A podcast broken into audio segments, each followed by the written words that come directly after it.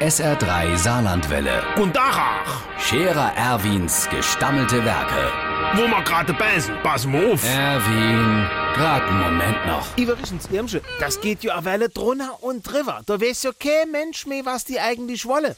Hat der Kischelclub alles so und so viel. Die wollen doch keine Sparte mehr sind vom Turnverein. Die wollen doch einen eigener Verein aufmachen. So, da sind die doch schon seit Jahren drüber am Disputieren. Zuerst haben sie gesagt, wir machen unser eigenes.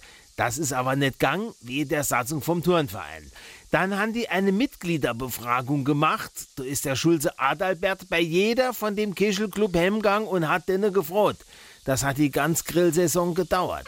Und nach dem Sommerfest vom Turnverein haben die meisten im Keschler Vorstand gesagt, ach, das ist ja schon ganz schön da.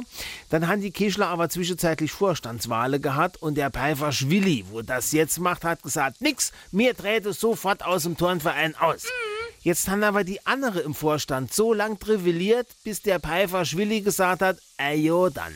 Dann hat er einen Brief geschrieben an den Turnverein. Sie wollte doch Mitglied bleiben.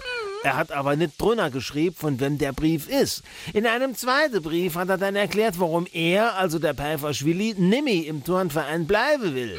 Und in einem dritten Brief hat er geschrieben, er kennt ja sowieso weder Turne noch Kischele. Hm. Jetzt müsse die Kischler so lang im Turnverein bleiben, bis der Pfeifer Schwilli im Borzelbaum über die Bahn rollt und alles so und so viel umschmeißt. Dann gibt's nei verhandelt.